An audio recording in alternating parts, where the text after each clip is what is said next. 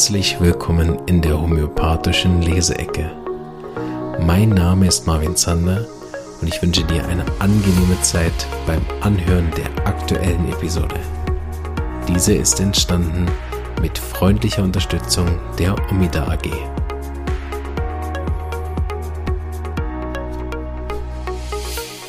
Hallo und herzlich willkommen zu einer weiteren Episode Heute aus dem Buch von Dr. Seid Mir, den hatten wir, glaube ich, sogar schon mal in der Leseecke. Homöopathie verstehen, anwenden.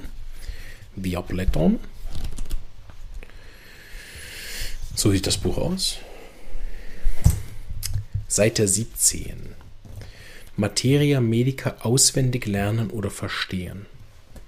Irgendwie ich das Gefühl, das hatten wir schon mal. Macht nichts.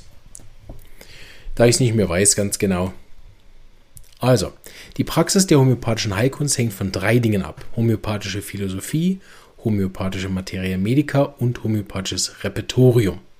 Bei der homöopathischen Philosophie handelt es sich um ein weites Gebiet, das auf wissenschaftlichen Grundsätzen basiert.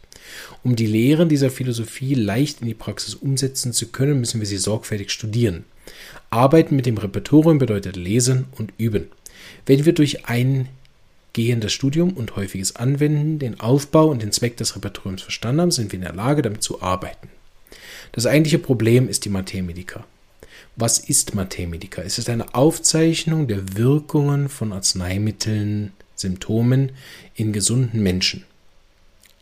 Im günstigsten Fall. Ne? Es gibt natürlich auch praktische Mathemedica wie Dr. Hughes, wo es dann auch eigene Erfahrungen gibt. Ne? Aber im günstigsten Fall ist es so eine Art Mathemedica pura, also pur, noch nicht keine Hinzufügungen gemacht oder Vereinfachungen oder irgendwas, sondern das Originalsymptom dort eingetragen, was auch in der Prüfung aufgekommen ist. Ne? Nicht, dass die praktischen Mathemedikas oder diese Verkürzung Mathemedikas nicht super wären. Ne? Oder ein Beispiel wie das Buch von Martin Bomm hat, symbolische Mathemedika, ne? wo man ja dann auch wirklich hinzugefügte Hinweise einfach hat, um die Arznei besser zu verstehen. Das ist ja was anderes, ne? das ist auch ein anderer Ansatz. Aber wenn wir von der reinen Mathemedika ausgehen, sind das die Prüfungssymptome am Gesunden. Manches Arzneimittel hat Hunderte, ein anderes hat Tausende von Symptomen hervorgebracht. Stellt euch vor die Armprüfer, die das ausgeprüft haben. Symptome, die offensichtlich keine Verbindung zueinander haben. Je mehr wir in die Details dieser Unmenge an zusammenhanglosen Symptomen vordringen, desto schwieriger wird es, die Symptome zu verstehen und sie im Gedächtnis zu behalten. Das Studium der homöopathischen Materia Medica wird dann mühsam, wenn Hahnemann in äh, wenn Hahnemanns Materia in die Hände eines Anfängers gelangte, würde ihm das Studium der Materia schnell verleiden und er würde die Homöopathie den Rücken kehren. In der Praxis führen, führen uns die Philosophie und das Repertorium der Materia müssen, ah, okay, sorry. In der Praxis führen uns Philosophie und das Repertorium.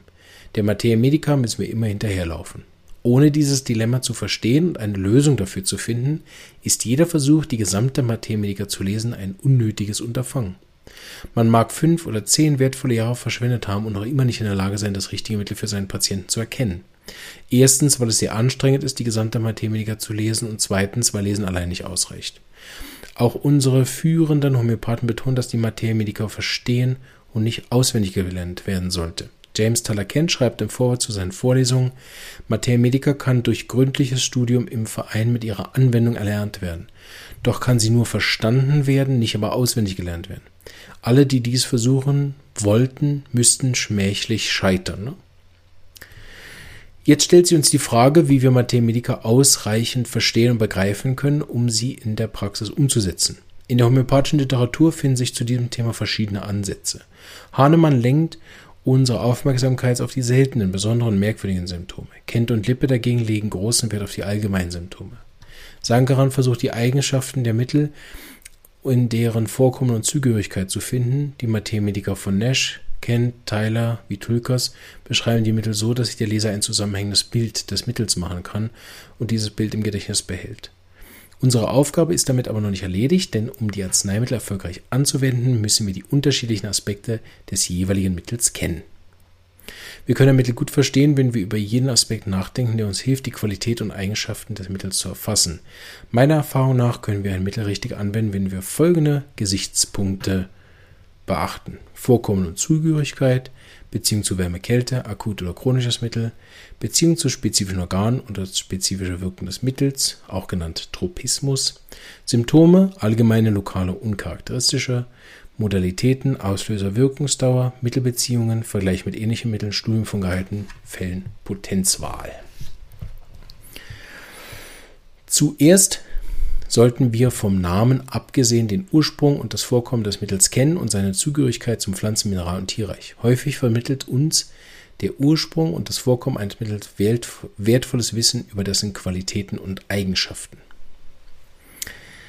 Der Vater von Rayan Sankaran, Pichia Sankaran, hat viel Wissenswertes über Ursprung und Vorkommen verschiedener Mittel geschrieben. Jetzt kommt hier eine lange, lange ähm, Zitate von den beiden. Gehe ich nicht mehr drauf ein, weil das ist seitenweise. Genau, ich sage nur meinen einen Senf dazu. Ich finde es auch sehr gut, dieses Thema. Ne? Wie lerne ich eine Arznei? Ich habe ja äh, also schon in den Grundzügen geplant, einen Podcast exakt dazu zu machen. Der wäre dann aber kostenpflichtig, weil Fachinhalte äh, aus verschiedenen Gründen. Aber ähm, äh, weil ich denke, also das kann ich ja einfach mal gerade verbinden, ne? Eigenwerbung. so. Weil ich denke, äh, auch, auch wenn es sicher interessant ist, mich dazu zu hören, was ich über Lycopodium zu sagen habe, da wird sicher einen neuen Aspekt auch geben und eine Facette, die vielleicht der eine oder andere noch nicht gehört haben. Aber grundsätzlich, ehrlich gesagt, gibt es genug Informationen über das. Ne? Da muss ich nicht auch noch den x-ten Vortrag halten über Lycopodium. Das einzige Interessante daran ist, dass es dann als Podcast verfügbar ist. Ne? Äh, mehr auch nicht. Ne? Also die Art des Hörens ist auch zugänglicher und man kann es wiederholt hören. Ne? Also es bietet schon gewisse Vorteile.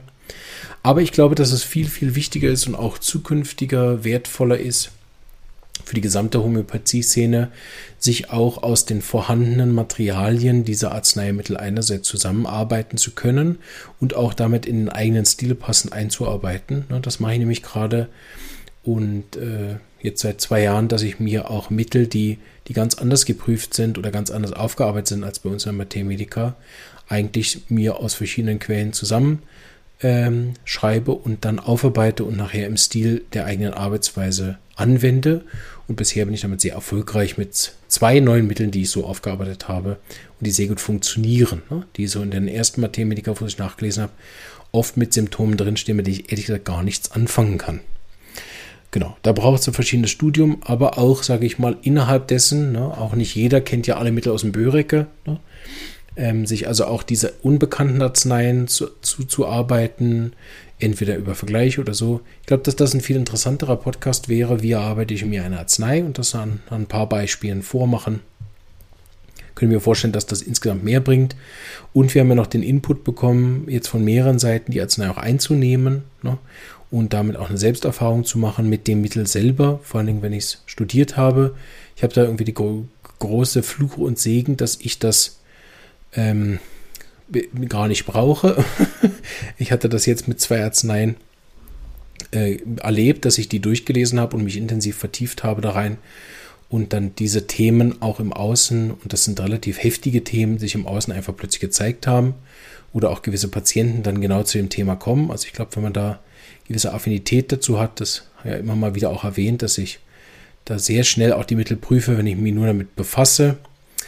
Ähm, so denke ich, brauche das gar nicht einzunehmen. Aber ist auch wieder ein anderes Thema. Äh, ja, genau. So denke ich, dieses, wie nähere ich mich einem Mittel, ne? und da, um jetzt mal wieder zur Leseecke zurückzukommen, ähm, ist es eben wichtig, dass jedes Mittel ganz Verschiedenes hat. Also ich natürlich ist das behelfsmäßig, sich die Arzneien als Persönlichkeiten vorzustellen, aber es hilft nachher die Tiefe zu verstehen. Ne? So einzigartig wie der Mensch ist, ist auch jede Arznei. Und jede Arznei hat aber auch noch, sage ich mal, gewisse verschiedene Gesichter, so wie wir Menschen das auch haben. Ne? Hat Apis sagen wir mal, gewisse Rollen. Ne? Ich habe das ja, ich finde Apis immer wieder ein schönes Beispiel, weil es ein super Mittel ist bei Insektenstichen, wo ich im Prinzip auch nichts geben muss. Ne? Ich meine, überlebt er ja diesen Bienenstich, ist ja nicht zwingend nötig, jetzt dann Mittel zu geben. Ne?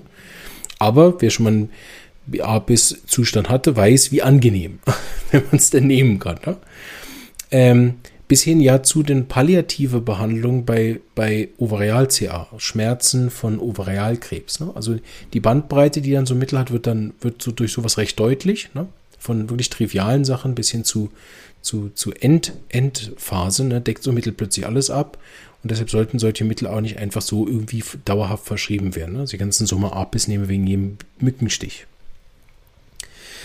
Ähm, genau. Und natürlich muss ich mich so eine Mittel ganz anders nähern als Lycopodium oder Sulfur mit 10.000 geprüften Symptomen. Ne? Das ist ja ganz eine andere Bandbreite. Genauso muss ich mich sozusagen neueren Arzneien, die gar nicht so ausführlich geprüft sind und seit 250 Jahren Resultate bringen, muss ich mich natürlich ganz anders nähern, als wenn ich nochmal ein Mittel aufarbeite, was schon so alt ist. Ne? Wenn ich mich Tuya nochmal nähere und sage, okay, ich habe irgendwie das Gefühl, ich habe da einen Aspekt noch nicht verstanden, weil ich in der Supervision ständig sitze und ständig wird irgendwie Tuya verschrieben bei Patienten, wo ich denke, hä, Wieso kriegt der jetzt ein Tuya? Ne?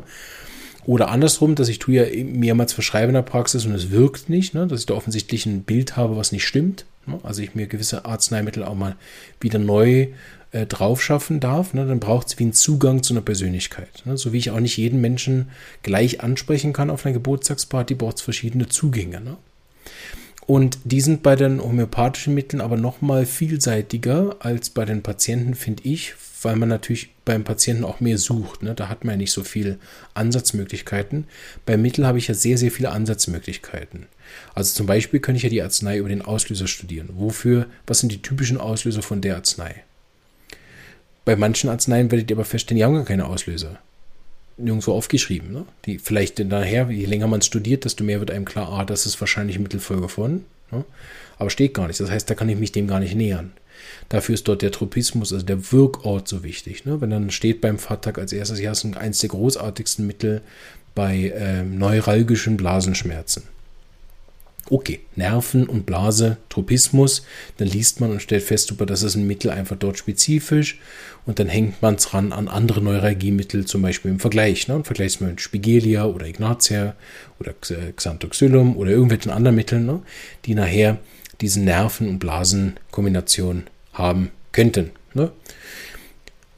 Ähm, genau, dann kann ich mich dem aber zum Beispiel auch nähern übers Gemüt. Ne? Ja sehr verbreitet, ne? gerade bei der News-Methode. Äh, aber nicht alle Mittel haben überhaupt Gemütssymptome, die man verwenden kann. Ne? Gewisse Mittel, die sehr, sehr tief wirkend sind, sehr große Konstitutionsmittel sind, versteht man trotzdem nicht über das Gemüt ne? sondern haben einen ganz anderen Zugang, weil der Tropismus dort auch gar nicht liegt, ne? diese Beziehung zum Gemüt nicht haben oder wo es Arzneimittel braucht, wo es eigentlich Folge von bestimmten Dingen sind. Ne? Die Gemütssymptome haben aufgrund ihrer Erkrankung, also wo die Gemütssymptome sekundär sind, dort ist das auch nicht der Einstieg. Ne? Arnika zum Beispiel kann ich sehr wohl übers Gemüt verstehen, aber äh, wenn ich jedem Patienten, der berührungsempfindlich ist, Arnika gebe, werde ich feststellen, dass es in vielen Fällen nicht wirkt. Ne? weil die Berührungsempfindlichkeit in einem gewissen Kontext ist. Also manchmal kann ich das Arzneimittel auch über einen Kontext verstehen. Äh, dann kann ich es lernen von den Leitsymptomen aus. Ne? Eine auch sehr beliebte Methode, die Leitsymptome, Key Symptoms auswendig zu lernen. Ne? Irgendwelche äh, kalte Strumpfhose-Gefühl an den Beinen während der Mens oder irgendwelche speziellen Hautmerkmale über dem Nasenrücken oder so, ne? oder wie wir das auch schon hatten, gewisse Haarfarben oder so, die einen irgendwo hinweisen. Das kann auch sehr zielführend sein, die Arznei zu studieren. Ähm, ich denke, es ist ein bisschen klar geworden. Ne? Wir können zum Beispiel, was ich sehr gern mache, ist von den Modalitäten aus. Ne? Was ist besser, was ist schlechter? So lernt man die Arznei auch schnell kennen vom praktischen Kern. Ähm, also es gibt sehr, sehr viele weitere Ansätze, natürlich miasmatisch, ne? natürlich auch von den von der, was er jetzt gesagt hat, also von der Ursubstanz her, ist es eine Pflanze, ist es ein Tier, ist es ein Milchmittel, ist es ein Hormonmittel, ist das eine Nosode, das macht auch einen Unterschied. Schlussendlich muss ich aber immer versuchen, alles rauszufinden. Also eigentlich kann ich die Arznei erst verschreiben, wenn ich wirklich verstehe, was an der Arznei das Heilende ist, um Hahnemann nochmal zu zitieren. Und deshalb muss nachher ein Großteil meiner verwendeten Symptome natürlich auch aus der Arzneimittelprüfung entstanden sein oder ich habe so viel Erfahrung mit der Arznei, dass ich sozusagen gar nicht mehr weiß, ist das jetzt aus der Arzneimittelprüfung, aber ich weiß einfach, Apis hilft bei diesen Symptomen. Punkt. Ne? Da ist das gar nicht mehr wichtig, ob das jetzt irgendwo steht, es hilft einfach. So. Und dazu muss ich aber mehr wissen über Apis, um es wirklich in der Praxis zu verschreiben, weil sonst gehe ich natürlich in Gefahr zu sagen, ja, Apis, ich weiß nicht viel darüber, aber es ist ein super Mittel bei Schwellungen, habe ich so gelernt und ist noch besser kühle. Ne? Und dann gebe ich allen Leuten, die Schwellungen haben, besser kühle Apis. Ne? Das ist auch falsch. Also es braucht auch immer dann zum Beispiel eine Wirktiefe, welche Potenzen benutze ich dort, was sind Folgemittel, welche, ist das ein Akutmittel, ist das ein chronisches Mittel, welche Miasmen deckt das ab und so weiter. Ne? Ähm, Und darüber wird dann auch zum Beispiel die Tiefe klar. Ne? Da helfen die Miasmen wieder, wenn ich, wenn ich verstehe, ah, dass die Arzneimittel hat sowohl psorische als auch psychotische als auch tuberkulare Symptome, weiß ich jetzt schon. Das hat, auch wenn es vielleicht nur 20 Prüfungssymptome rausgebracht hat, aber es hat das Potenzial von einem Polykrest. Ne? Mit einer Nachprüfung, mit einer ausführlichen Prüfung könnte es sein, dass das ein wahnsinnig breites Mittel werden könnte, ne? was, was sehr, sehr viele Themen abdeckt. Ne?